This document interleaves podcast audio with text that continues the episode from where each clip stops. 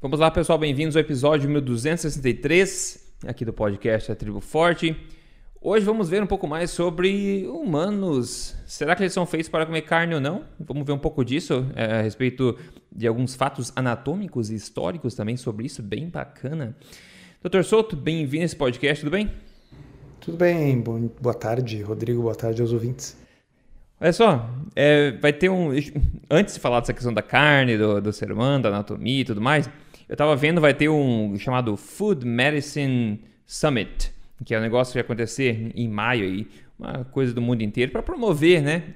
Comida, alimentos como medicina, como, como, como é, remédio, né? Alimentação como remédio, uma coisa legal. A própria página é toda verde, né? E verde significa saúde, a gente sabe disso. então é uma iniciativa bem grande é, que está acontecendo agora, eu vi um pessoal é, passando à frente. E uma coisa que é para alertar é o seguinte: é, é sempre legal ver os patrocinadores do evento, para você ter uma ideia de qual tipo de interesse que ele serve, né? E a ideia, como eu falei, é Food Medicine Summit. Então, o Summit é uma conferência de alimentação como remédio e é, o slogan deles é acelerando a adoção do alimento. Não, como que é? Accelerate é, é, acelerando né, a, a, adoção de uma alimentação baseada em evidência. Tá? É basicamente essa o slogan deles.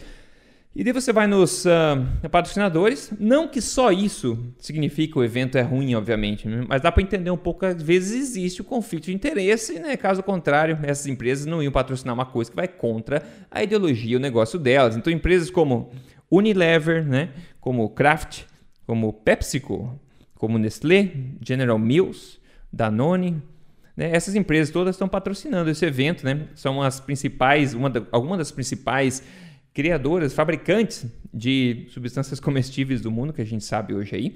Então elas estão patrocinando fortemente esse evento, não só patrocinando, como elas vão estar dando palestras também neste evento.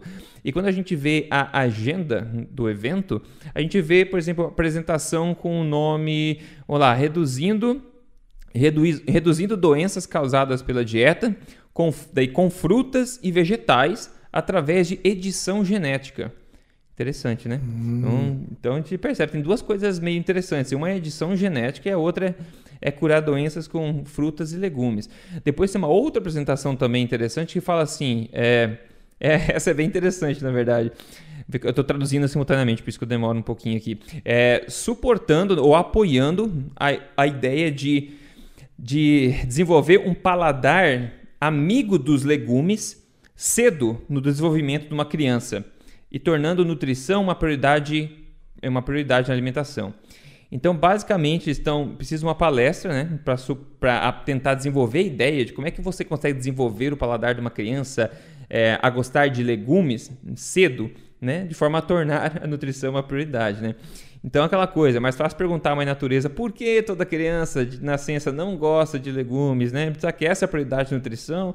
Ou talvez seja uma outra, não sei. Mas a estratégia, como é que você pode desenvolver o paladar da criança né, com uma dieta mais forte, aí, mais forte não, mais pesada em, em, em, vegetais no começo. E claro, então a gente pode ver, a cor é verde, tem todas essas é, empresas patrocinando, tem essas apresentações que também tem esse viés, viés em prol do que? Do, do que está acontecendo agora, do, do, paradigma vigente, que é pró-vegetais, né? pró-vegetarianismo e, e tudo mais, e, e enfim, é, grãos e esse tipo de coisa.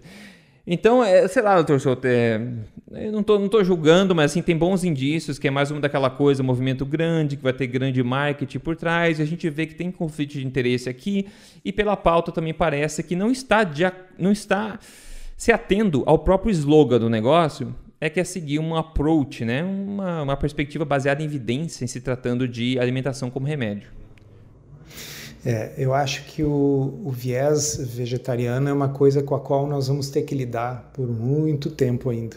Né? Porque veja, se fosse, uh, um, fosse toda um, uma conferência voltada para alimentos minimamente processados. Né? Bom, alimentos minimamente processados incluem tanto vegetais como animais. Né? Uh, mas aí já talvez não fosse tão interessante para Kraft, para Nestlé, para uh, Unilever. Né? Então, é, é, é, difícil, entendeu? Porque, por exemplo, eu não vejo nenhum problema em ter estratégias que facilitem que a criança aprenda a gostar uhum. de legumes e tal quando ela é pequena. E provavelmente uma das melhores estratégias é não consumir nada da Kraft, da Unilever e pois da é. Nestlé. né? É, para não estragar Porque o paladar. Claro, depois que você dá uh, o, o danoninho, o biscoitinho recheado, essas coisas, é difícil convencer uma criança a comer umas vagens refogadas, né? Porque o gosto não se compara com o nível de estímulo do centro do prazer e da recompensa que os alimentos ultraprocessados que são feitos desenvolvidos cientificamente para dar um, um, um, reforço no nível de estímulo do centro do prazer e da recompensa que não existe na natureza. Né? Então, uh, vários conhecidos meus que têm filhos pequenos e já têm uma noção de alimentação alinhada com o que a gente fala aqui, relatam que seus filhos naturalmente aceitam comida de verdade, seja animais, seja plantas, simplesmente porque eles não são expostos precocemente a, aos alimentos ultraprocessados. Então, uh, é, é muito, muito inteligente da indústria essa forma de travestir o seu interesse, né? Com, com, a, com coisas que as pessoas. De, se você mostrar para as pessoas em geral esse programa, as pessoas vão dizer: nossa, que lindo, que esforço bonito, quantas coisas boas, né? Mas se você olhar pelo prisma do que interessa para esse tipo de indústria, você vai ver, puxa, eles são gênios. São gênios, né? Porque tudo que esse tipo de indústria quer é que você consuma o mínimo de produtos de origem animal possível, né? E, e, e, assim, são os. A gente já cansou de falar aqui, é um disco quebrado, a gente repete. É, os produtos de origem animal são os produtos mais nutricionalmente densos. Né? Como você deu a entender ali na sua introdução, não precisa fazer muita força para a criança gostar, né? É, fa faz um bifinho na chapa feito na hora, com caldinho, né? bota um ovinho estrelado por cima. É, tô, quase todo mundo gosta disso. Né? E, então, assim, já aprender a comer uh, um nabo é um, é um, é um gosto aprendido. Né? Uhum. Então, nada contra o nabo, eu acho que está bem, deve, deve ter potássio fibras, e, sabe? Uh, e, e, daqui a pouco ele enfeita e colore a salada, e eu não tenho nada contra o consumo de saladas e legumes. Mas o que eu estou vendo aí, eu acho que é a mesma coisa que você está vendo, Rodrigo, é uh, dissimulado atrás de intenções aparentemente bonitas e verdes e e ecológicas uma ideologia de se afastar dos produtos de origem animal, porque aí, para que o ser humano consiga sobreviver, ele vai depender da indústria. Né? Ele vai precisar que a indústria faça alimentos suplementados com aqueles vitaminas que não existem na comida que a pessoa está comendo. Ele vai precisar que a indústria coloque proteína numa comida que ao natural não tem quase proteína nenhuma. Né? Então você tira a carne, tira os ovos, tira os laticínios e você precisa da indústria, caso contrário, o ser humano não vai sobreviver ou vai ficar desnutrido. Exato. O perigo é justamente esse, eu acho, que vem travestido de um evento educacional. É que nem as farmacêuticas que vêm para os médicos e fazem um cruzeiro é, educacional para os médicos. Um painel lá, apresentações lindas sobre os medicamentos da farmacêutica, né? Senão ela não ia bancar um evento desse tamanho. Mas é essa. Esse é o perigo, ainda mais quando você fala que é evidence-based, né? Baseado em evidência, e daí você vê empurrando o vegetarianismo em todas as facetas, né? E você vai aprender a comer bem com a Pepsi, General Mills, Kraft, Nestlé. Então é, é, meio, é meio estranho, é perigoso para as pessoas que são que caem inocentemente nessa dessa promessa, né? Enfim. E, é um negócio é. interessante porque a, a, a, nutrição, ela realmente ela é, é, ela é uma área problemática dentro das, das ciências da saúde e das ciências em geral, mais ainda. Porque veja, o homem recém colocou em Marte mais um rover, né? mais um carro, dessa vez um negócio do tamanho de um automóvel de verdade, que posou carregado por um guindaste espacial, né? O negócio está carregando um helicóptero junto que vai voar em Marte. Né? E assim, nada disso funcionaria se a nossa compreensão da física não tivesse muito próxima da realidade. Né? Exato, exato. Agora, uh, então, é, essa é uma das formas da gente julgar, porque uh, vou filosofar um pouquinho aqui, Rodrigo. Quando Uh, né? Por, por, que a gente faz ciência? Né? Em tese, nós queremos mo montar modelos teóricos que se aproximem o mais possível da realidade física das coisas, porque existe uma realidade externa física das coisas que independe do ser humano existir ou não. Né? Então a gravidade funciona do mesmo jeito se tiver seres humanos para observar ou não. E o que nós queremos é montar modelos matemáticos ou teóricos que, que, que estejam muito próximos da realidade. Como é que a gente sabe que a gente não está vivendo uma fantasia completa?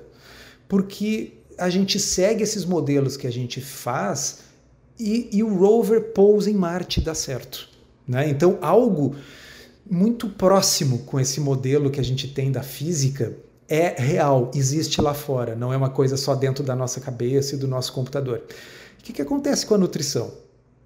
Né? Assim, as, as estratégias propostas frequentemente dão muito errado. Né?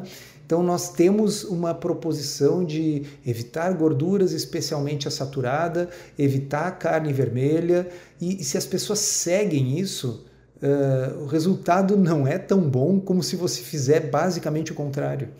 Né? Então, uh, é, é, um, é, um, é um litmus test, né? É, é, um, é um teste de realidade. Você simplesmente vê o grau de sucesso que aquela ciência específica tem na, no mundo real, na, uhum. na realidade.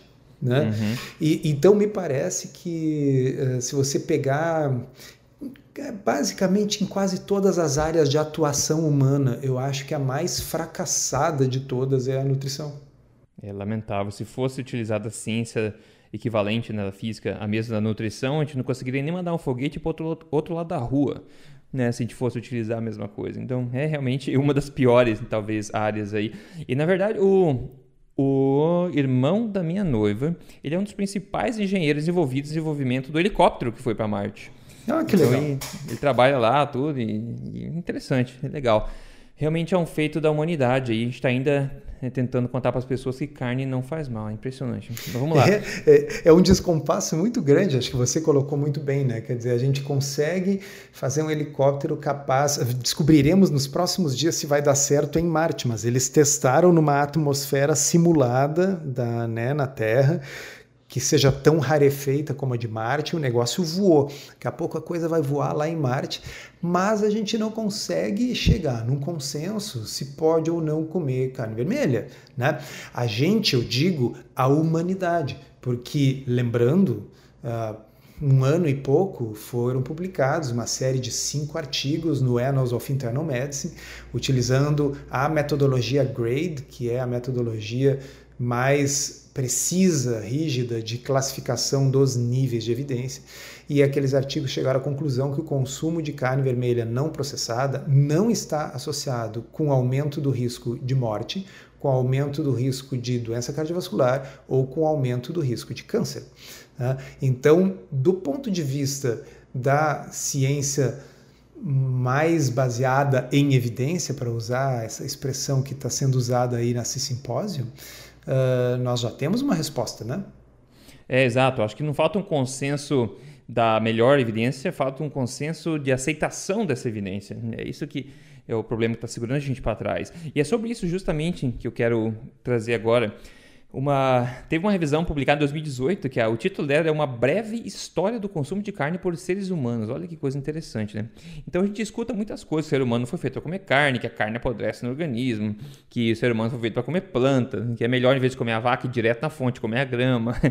A gente falou disso no último podcast. Então eles falam o seguinte, falam várias coisas nesse artigo, é bem interessante. Eu vou ler um parágrafo aqui tentando traduzir ao mesmo tempo. Bem na introdução do artigo eles falam, ó, ao contrário das da ideia de que humanos se evoluíram né, é, como herbívoros, como animais herbívoros no jardim de Éden. Né, nesse tipo de. Eles falam literalmente isso, ao contrário da visão que os seres humanos é, evoluíram né, largamente como herbívoros é, no jardim do Éden, no tipo de ambiente como o jardim do Éden. É, evidência arqueológica e também antropológica indica que a, a realidade é muito diferente. Então, no mínimo, nos últimos 3 a 4 milhões de anos né, da história da adaptação evolutiva. Então é muito diferente nos últimos 3 a 4 milhões de anos do que essa ideia do jardim do Éden como herbívoros. Eles falam interessante aqui, eles falam que achados de diferentes áreas, dessas diferentes áreas todas, revelam um padrão ao longo da história alimentar do ser humano que se moveu mais distante de alimentos baixos em energia e altos em, em fibras e foram mais em direção a alimentos de origem animal que são mais ricos em energia. E daí eles chamam da, da espécie, né? Isso, isso que acabou possibilitando a gente se tornar o Paleolithic Homo sapiens, que ele fala, né? O Homo sapiens paleolítico, que eles são, como eles dizem aqui, top level carnivores. Então, no topo da cadeia alimentar, como carnívoros. Isso que eles dizem aqui. Eles falam que o intestino humano, e esse é um ponto que a gente já falou antes, é um ponto que muita gente insiste ainda, assim. Ele fala, o intestino humano, ele consiste de um estômago simples, né? Relati de um intestino delgado relativamente é, longo e também um seco bastante reduzido e um, e um cólon também bastante reduzido. E isso tudo sugere, né, a, sugere que a nossa dieta se baseia em alimento, em carne, né? uma high quality diet. Então se baseia numa alimentação de alta qualidade que é rica em que na verdade o alimento predominante é carne. É isso que eles estão falando aqui, que o alimento predominante é carne. E agora com comparação, eles têm uma tabela de dados bastante interessante, onde eles dão assim é, uma proporção da, do comprimento do intestino em relação ao comprimento do corpo do animal. Então, na vaca, a proporção do comprimento do intestino para o comprimento do corpo é de 20 para 1. 20 para 1 o comprimento do intestino comparado ao comprimento do corpo. O cavalo, que é um animal monogástrico, né? ao contrário da vaca, que é um animal é, poligástrico, o cavalo é 12 para 1, então é bem menos que a vaca já. O cachorro, que é um animal é carnívoro, é um scavenger que a gente fala, come de tudo, mas essencialmente é um animal carnívoro, é de 6 para 1. Já o ser humano é de 5 para 1. Ou seja, nessa, nessa proporção, a nossa proporção é mais carnívora, entre aspas, do que o cavalo, do que o cachorro, se a gente for ver assim. E outro ponto que eu quero trazer para finalizar isso aqui é o volume do nosso intestino, né?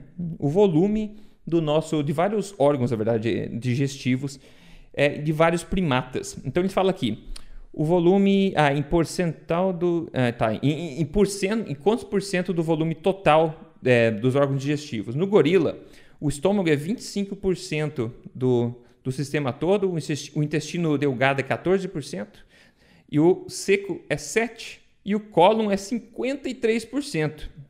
Então, se a gente for ver, o chimpanzé o, tá, vamos falar por categorias antes. Vai, o estômago do, do gorila é 25%, o chimpanzé é 20%, o humano é 17%. O intestino delgado no gorila é 14%, né? O intestino delgado é aquele que não faz fermentação, né, pessoal? Vamos lembrar o intestino delgado é aquele que absorve nutrientes que estão facilmente aí, é, disponíveis. Então, o gorila, como tem que processar todo aquele material de planta, tem um intestino delgado muito pequeno e o cólon, que é o intestino grosso, bem maior. Então, o intestino delgado do gorila é 14, o chimpanzé é 23, o ser humano é 67. 67, uhum. incrível. O seco, né, que é uma câmara de, de fermentação pequenininha, no gorila é 7%, no chimpanzé é 5%, no ser humano não, considera, não existe porque não é usado basicamente, né? E, por fim, o cólon, que é onde fica a fermentação de fibras, as bactérias lá dentro, gerando energia, gerando é, é ácidos graxos de cadeia curta e tudo mais. No gorila, 53% de todo o sistema digestivo dele fica no cólon o chimpanzé 52 e o ser humano 17. Então, olha só, o pessoal que compara veganos com gorila, ou gorila como exemplo do sucesso do veganismo, tem que começar a crescer esse colo, né? para comer essa história. né? Então, Ô, doutor Souto, é, é, muito clara a diferença. Cara, assim, é, eu já dei esse exemplo aqui no, no podcast, eu vou dar o exemplo de novo, é um exemplo real, e, e, e este exemplo deveria bastar para resolver esse assunto. Né? um ser humano é capaz de viver normalmente se você remover todo o cólon dele. Tá? Isso é feito com certa frequência. Tá? Uhum. Uma colectomia total. Seja porque a pessoa tem uma doença inflamatória grave, uma doença de Crohn, uma colite ulcerativa, né? às vezes por câncer. Enfim, tem situações em que é necessário tirar todo o intestino grosso e a pessoa fica com uma ileostomia, que o intestino delgado abre direto num orifício na pele, no abdômen, uma, que vai para uma bolsinha. Tirando o fato de que a pessoa vai ter que sempre usar aquela bolsinha de ileostomia, Uh, em alguns casos é possível reconstruir, inclusive, pegar um pedaço do ilho, transformar numa bolsa e anastomosar no reto, e aí a pessoa volta a evacuar pelo reto. Só que serão fezes líquidas, né? Porque o cólon no ser humano, ele basicamente tem como função desidratar as fezes desidratar o conteúdo intestinal para transformar em fezes sólidas. Essa é basicamente a função do cólon do ser humano. Portanto, se você tira o cólon, você vai ter um ser humano que tem fezes líquidas. Agora, a pessoa vai levar uma vida normal, vai absorver os seus nutrientes normalmente, porque o cólon no ser humano tem uma função mais residual, basicamente, como eu disse, de absorver água e sais minerais para deixar as fezes mais consistentes, mais duras. Se você tirar o cólon de um gorila, ele não sobrevive. Uhum. E se tirar o intestino delgado novo, do ser humano, também não se tirar o intestino delgado do ser humano, isso é incompatível com a vida. Ah, se você tira o, seu, o, intestino delgado do ser humano, eh, você pode manter essa pessoa viva por, uh, com nutrição parenteral total. Uh, enquanto você mantiver a pessoa viva, ela vai estar tá recebendo em veia central, não pode ser uma veia no braço, tem que ser uma veia central, uh, uh, os nutrientes você tem que colocar todos ali, mesmo assim é um troço complicado, é, é, é um grande problema.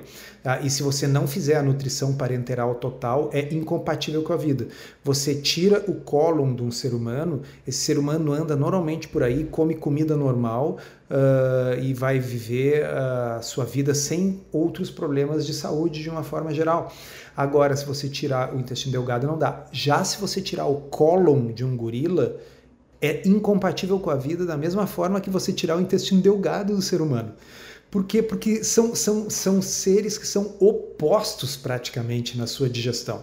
Se você vê os números que você falou, é muito interessante, porque eles são quase que complementares. Né? Vamos dizer, o, o cólon do gorila é praticamente o tamanho do intestino delgado do ser humano. O intestino delgado do ser humano é praticamente, o, e, e vice-versa. Né? O, o, o cólon do ser humano é praticamente o, o equivalente percentual do intestino delgado do gorila porque o intestino delgado ele serve para absorver nutrientes de fácil digestão, coisas que já estão prontas para absorver, como por exemplo proteína, como por exemplo uh, glicose e gorduras. Tá? Agora, se você precisa de câmaras de fermentação para que bactérias consigam digerir a celulose, as folhas e tal, e a partir dali produzir os ácidos graxos que seu intestino vai absorver, bem, aí você precisa de uma grande capacidade, que vai ter aquele intestino grosso gigante do gorila ou do cavalo, ou os vários estômagos da vaca. Então, uh, o fato de que tem gente que ainda discute isso hoje em dia só mostra que as pessoas são capazes de acreditar em qualquer coisa, desde que a ideologia as faça pensar assim. É, até no, no dos gladiadores, lá, dieta dos gladiadores do Netflix, tem o, o, cidadão lá, o, o, suposto homem forte lá, que nunca foi eleito no, o mais forte do mundo, mas isso que eles deixam entender lá. Ele fala, é que fala, ah, as pessoas me, di me dizem que eu sou forte como um touro. E eu nunca vi touro nenhum comendo carne. É, é, é, é, assim, é, é, muito ridículo porque assim é um nível de comparação para criança pré-escolar, né? Exatamente. É, é, é, muito, muito, muito ridículo. E vamos combinar que aquele indivíduo usa suplementos. Né? Sim, e ainda assim, de novo, ele não é elite. Isso, quem for investigar vai descobrir. Saiu um monte de artigos sobre o que foi dito no Dia dos Gladiadores. A gente fez podcast sobre isso também aqui. Mas é assim, exatamente. O veganismo ele é incompatível com a vida no mundo natural. Você só consegue praticar essa ideologia se você viver em sociedade, onde você consegue comprar os seus quitutes aí, né? Isso, ou, ou, se você é, é o dono bem... do Jardim do Éden, né? Claro, ou se você é uma bilionária sueca, como essa que inventou esse It Lancet. Exato. Né? Então, realmente, se você puder uh, ter acesso a uma loja de suplementos e puder usar proteína em pó e puder ter uma nutricionista especializada nisso aí e fazer exames de sangue com uma certa frequência para ver o que, que tem que suplementar, o que, que tem que arrumar, tá? É possível, né? Mas, uh, e aí, quem, quem se lembra, nós falamos isso, não sei se foi no episódio passado ou retrasado, sobre o quão cruel é que esse tipo de coisa esteja sendo pregado para o mundo inteiro, quando boa parte do mundo vive em locais e em países onde a farmácia mais próxima fica a muitas e muitas horas de viagem e as pessoas não têm dinheiro para ficar comprando suplemento e tal. E se essas pessoas começarem a achar que elas não devem criar uh, galinhas ou criar um bode e tal, porque o certo é comer apenas vegetais, elas não terão o privilégio de ficar fazendo exames, detectando as deficiências e repondo, né? Exato. E a gente tem experimentos desse tipo que já aconteceram em várias populações do mundo com a chegada do mundo do, do europeu, do homem ocidental, né? Que tirou completamente a forma original de se alimentar daquela população. Notoriamente os Pima, a gente fala muito dos Pimas nos Estados Unidos, do Arizona, tem do México. Eles eram um pessoal muito em forma. O homem ocidental chegou, começou a alimentar eles com o quê? É farinha, é, farinha e é, refinados de açúcares, etc. Acontece que hoje eles têm a maior prevalência de diabetes e obesidade dos Estados Unidos. Um povo que era originalmente muito em forma. Só por se distanciar, parar de criar o bodezinho, óbvio, dá trabalho criar o bode, matar, abater, fazer tudo. É muito mais fácil abrir o saco lá, fritar um, uma, né, uma massa lá com açúcar. Então é saboroso, é tudo mais. E acabou estragando essa, essa, essa forma é. original de se viver na versão do, do Gary Taubes, está lá no, no, livro Por que Engordamos, ele, ele conta mais ou menos o seguinte, que se não me engano, 1825, um antropólogo que passou na região registrou como os Pima eram isso que você falou, saudáveis, as mulheres eram fortes, trabalhavam na, na, na, na, lavoura e também criando animais, né? Então eles comiam uma dieta que tinha milho que eles plantavam, mas também tinha produtos de origem animal. Uh, e aí depois o que aconteceu é que com a corrida do ouro uh, e a, né, a, a, invasão do oeste pelo, pelo, pelo homem branco, eles caçaram e exterminaram os bisões que tinham na região, que era uma parte importante da, da dieta dos Pima. E aí uh, também uh, drenaram e fizeram barragens nos rios, né, porque precisava da água para mineração. Então eles acabaram tendo dificuldade de se alimentar. E aí foram criadas reservas e o governo americano passou a dar para eles uma ração de farinha e açúcar. Ah, e, e, e, o resto é história, né? Então, uh, basicamente, quem leu o livro Nutrition and Degeneration do Weston Price, ele conta uma eh, história parecida no mundo inteiro. Ele passou 10 anos viajando por todo o mundo procurando sociedades de estilo de vida tradicional. E basicamente sempre que as sociedades entravam em contato com o colonizador, era a mesma coisa. Eles passavam a comer farinha e açúcar e a saúde deteriorava, eles passavam a sofrer de doenças crônicas e degenerativas, e muitas vezes ele tinha para comparar as duas populações, as mesmas etnias, mas parte ocidentalizada uhum. e parte ainda vivendo no estilo de vida tradicional e é sempre a mesma coisa. Então há algo, há algo de muito ruim para a saúde que está presente no estilo de vida uh, ocidental. E esse algo me parece que está presente no patrocínio daquilo que você falou no início deste podcast. É isso que eu ia falar, exatamente. Se você quer aprender mais sobre esse algo que está causando mal para as pessoas, é só ir no dito do evento lá que eles estão promovendo, né? Ai, meu Deus do céu, é incrível. E Pessoal, tem que lembrar de mandar esse podcast para teus amigos. Talvez se tem algum amigo que é vegetariano ou vegano que está tendo problemas digestivos, problemas no intestino, ou gases, ou esse tipo de coisa que é extremamente comum em pessoas que têm uma dieta baseada em plantas. Você pode mandar isso aqui para eles. Fala assim, dá uma olhadinha, tá? Entender um pouco mais sobre anatomia e tudo mais, outras perspectivas diferentes. Talvez você pode ajudar uma pessoa que está pronta para aceitar uma perspectiva diferente, porque quando você lembra que você não é um gorila e não deve comer que nem um gorila, você vê coisas incríveis acontecendo no espelho. Quem mostra para mim hoje aqui é a Márcia. Ela falou bom dia, agora 25 quilos off. Obrigada por cada dica, por cada detalhe. Mandou foto antes e depois. 25 quilos faz muita diferença uma pessoa. Parabéns para Márcia. Seguindo a alimentação forte, uma alimentação baseada em alimentos de origem animal e complementar da forma que você quiser. Se você quer o passo a passo, eu sempre indico o código emagrecerdeves.com.br, programa de três fases de emagrecimento passo a passo. Maravilha. Doutor Souto, vamos ver o que, que você degustou na última refeição. Deixa eu pensar. Ah, hoje foi o dia dos coxa e sobrecoxa de frango do açougue. Hum. Só, só isso. Porque Como é que é o preço tem... da coxa e sobrecoxa comparado ao peito aí no Brasil? É bem mais barato. E é muito mais gostoso, né? Sim, porque afinal é uma carne que, que tem gordura, né? Então ela é mais barata. É, é, foram quatro coxas e sobrecoxas de frango para dividir em duas pessoas, mas eram grandinhas, uns franguinho porrada, assim, devem ter feito, como é que é, uh, edição genética. e... Uh, então aquilo ali em conjunto, pronto já, tá? Feito tipo churrasco assim na, na, na grelha. Eu comprei pronto eh, no, no açougue e custou acho que 26 reais, uma coisa assim. Né? Então dividido por duas pessoas dá uns 13 reais por pessoa de almoço. Né?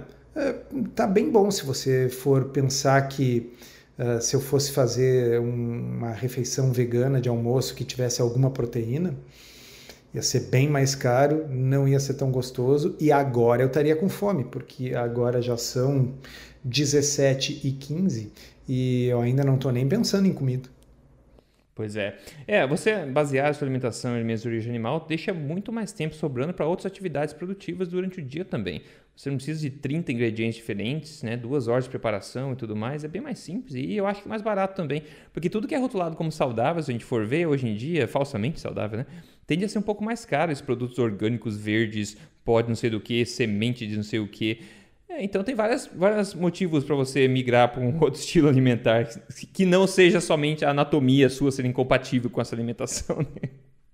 Né? Não, é incrível.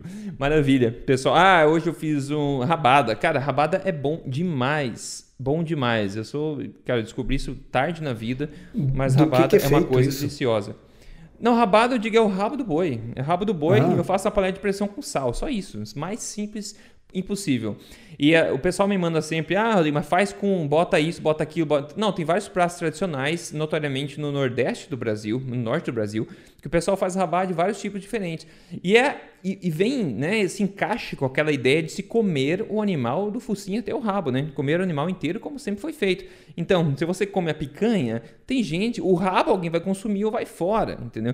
E o rabo, por que pareça, não é barato, pelo menos aqui não é barato. Mas ele é riquíssimo em colágeno, é uma carne deliciosa, porque tem um osso, então eu tenho que comer com a mão, assim, e sobra aquele líquido na panela de pressão, e eu guardo aquilo para comer como aperitivo depois. Então, o pessoal que compra colágeno hidrolisado aí, não sei o que, tá perdendo, que é muito mais gostoso comer como subproduto aí de uma rabada, de uma costela, por exemplo. Bom demais, bom demais. Se o pessoal fizer eu, rabada, me manda foto é, depois. Eu sempre fico pensando quando eu ouço que alguém está pagando caro para comprar colágeno, que colágeno está uhum. presente nas partes mais baratas dos bichos. Ah, exato. exato. Né? E, ah, mas e daí não é hidrolisado? Sim, você lembra o estômago, aquele negócio que é quanto por cento do, do, do nosso aparelho digestivo? 25. Né? É, não, nosso é 17. 17, tá? Então, eles sabe para que serve, entre outras coisas, o estômago? Para hidrolisar proteínas. Uhum. Né? Incrível. Então, salvo se você realmente não tem estômago, não tem pâncreas e, e precisa então que as coisas já venham pré-digeridas, porque a hidrólise é uma pré-digestão. Né? Deixa o estômago trabalhar, ele gosta disso. Sabe, uh, uh, assim, existe uma ideia de que. Isso é um, uma coisa curiosa. A pessoa diz assim: você não pode comer. Uh, proteína porque vai forçar o rim. Não, assim, o, o, o rim ele, ele faz isso de bom grado. Ele, é foi fil, feito filtrar o sangue, excretar ureia e tal. É, uhum. é, um troço que, que, que não ofende o rim. É a mesma é. coisa que as pernas. tipo, assim, uh, se você caminhar, você vai forçar as pernas. Não, você não vai forçar as pernas. Elas gostam de caminhar, faz bem para elas. Né? Exatamente. então, assim, dar coisas para o estômago hidrolisar não é um problema, não precisa vir pré-digerido. Então, uh, eu sempre digo quando me perguntam sobre o whey protein. Tá? Uh, não tenho nada contra o whey protein, aliás, acho um excelente. Para mim, o whey não é apenas um suplemento, ele é comida. É, é ele, ele, é a proteína do soro do leite desidratada, em pó, mas é, é, é comida. Né? Uh, no entanto, o whey não precisa ser hidrolisado. Né? Se você consumir o whey uh, isolado, não hidrolisado, dá na mesma. Ah, mas é que o hidrolisado vai ser absorvido mais rápido. Sim, 15 minutos mais rápido. Que diferença vai fazer? né? Então, uh, salvo se a pessoa tem qualquer problema digestivo, que ela realmente não consegue digerir as coisas porque faltam enzimas digestivas por algum motivo, é, tô contigo, Rodrigo. Rabo do rabo do boi. É, o pessoal que comia isso aí, o colágeno naturalmente na nossa história evolutiva inteira era um subproduto da, das carnes, é comendo no osso, é fazendo o caldo de osso que eu falo, né, o brodo, esse tipo de coisa, assim que se consome da forma ancestral, tudo isso de forma barata como subproduto do alimento principal. Incrível, incrível. É, é isso, pessoal. Se você quer um acervo de receitas gigantesco. Entre na triboforte.com.br, pessoal, e siga a gente nas mídias sociais, Rodrigo Polesso em todo lugar, Dr. Souto também em todo lugar, DR Souto no Telegram. E é isso, maravilha. Manda esse podcast pra galera aí. Dr. Souto, obrigado por esse papo. De novo falando de carne, quantas vezes já falou de carne aqui, mas é necessário. Grande abraço, a gente se fala na próxima. Um abraço, até a próxima.